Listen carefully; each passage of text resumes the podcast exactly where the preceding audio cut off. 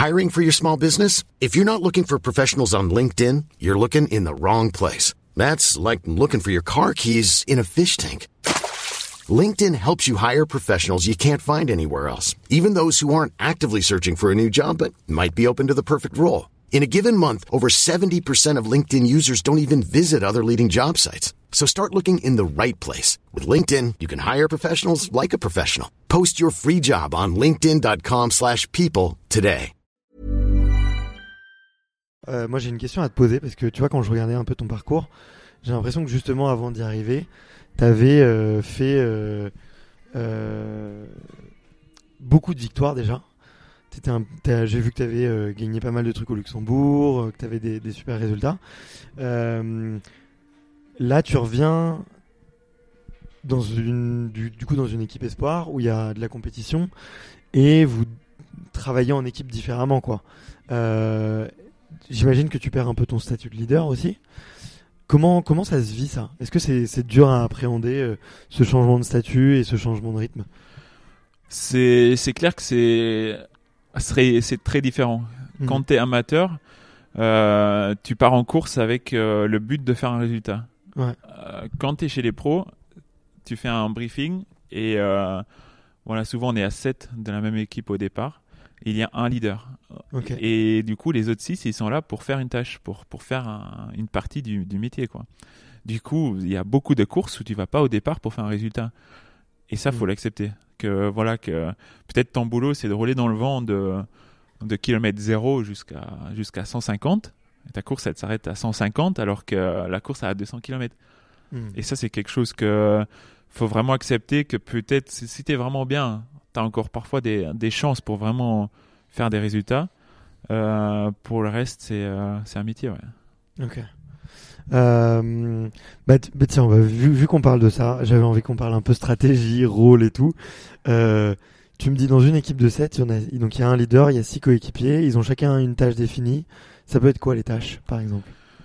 Il y a plusieurs tâches. Il y a souvent un mec qui, font le, le- qui fait le boulot en premier. Ça veut dire que dès que l'étape elle part, c'est lui qui, qui doit peut-être rouler dans le vent pour aller chercher l'échappée, par Mhm. exemple, euh, qui doit chercher les bidons, euh, qui doit placer l'équipe dans le peloton. Du coup, il prend beaucoup de vent.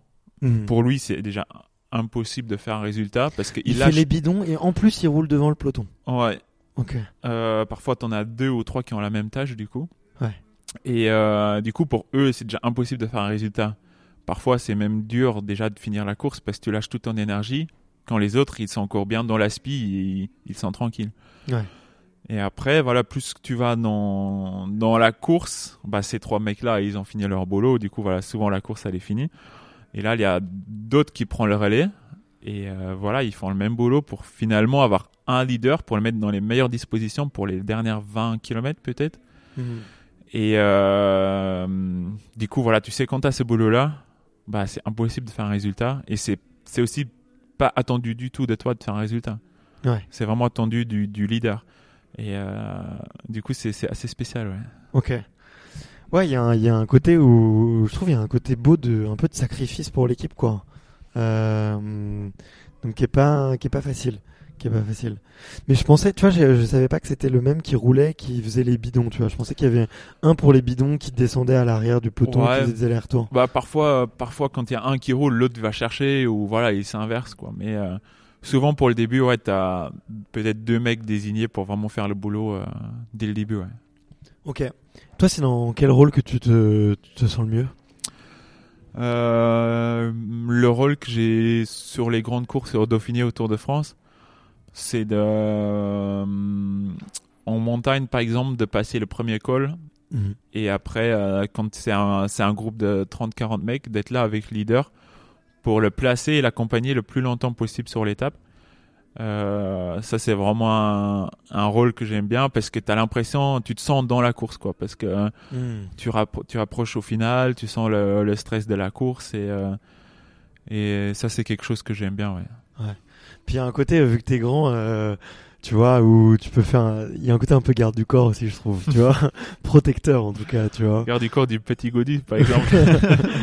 par exemple, par exemple.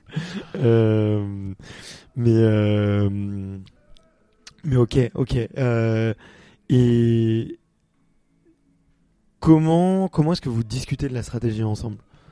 Est-ce qu'elle est imposée par le directeur technique? Est-ce que vous la réfléchissez Est-ce que vous la travaillez Tu vois comment comment elle évolue cette stratégie généralement d'une course à une autre? En gros, on a deux DS sur la course, directeurs sportifs qui eux font vraiment le plan de la course, le plan tactique de la course. Et euh, c'est eux qui définissent ça. Du coup, tous les matins dans le bus, on a un briefing sur la télé où voilà les rôles sont définis. Après, nous, on peut aussi interagir et dire ce qu'on pense. Hmm. Euh, peut-être inverser les rôles. Si quelqu'un se sent vraiment bien, bah, il peut aller plus loin dans la course. Du coup, il, son boulot, il commence plus tard. Euh, mais voilà, c'est vraiment les DS qui, qui proposent, qui proposent un, un, plan de bataille. Ouais. Ok. Et c'est eux qui définissent du coup les rôles de chacun, euh, qui est le leader, qui est le. Ouais. Quels sont ceux qui vont rouler au début, d'autres qui vont accompagner plus tard. C'est ça, ouais. Ok, ok. Euh, ça peut arriver qu'on te définisse un rôle qui te plaît pas ou que tu ou que tu te dises tiens aujourd'hui je le sentirais différemment? Ouais, ça peut arriver. Ou est-ce que les rôles sont très fixes au final dans, dans l'année? Euh, Ça dépend. En gros, on a vraiment euh, une grande approche pour le tour où on passe souvent avec la même équipe par Paris-Nice, Dauphiné Tour. Hmm. Où tout le monde a plus ou moins les mêmes, euh, mais les mêmes rôles, où chacun sait aussi ce qu'il a à faire, chacun sait pourquoi il est là. Hmm. Et après, il y a d'autres courses où, euh, où c'est beaucoup plus, beaucoup plus ouvert, quoi. Il y a vraiment deux types, euh, ces deux types, ouais. Ouais, sur les, euh, sur les spéciales ou sur les. Ouais. Et, et, après, voilà, ça varie euh, sur les plus petites courses ou les Coupes de France, par exemple. je peux être leader aussi, où je peux vraiment jouer ma carte. Et après, par exemple, quand je vais au tour, je sais exactement pourquoi je suis là.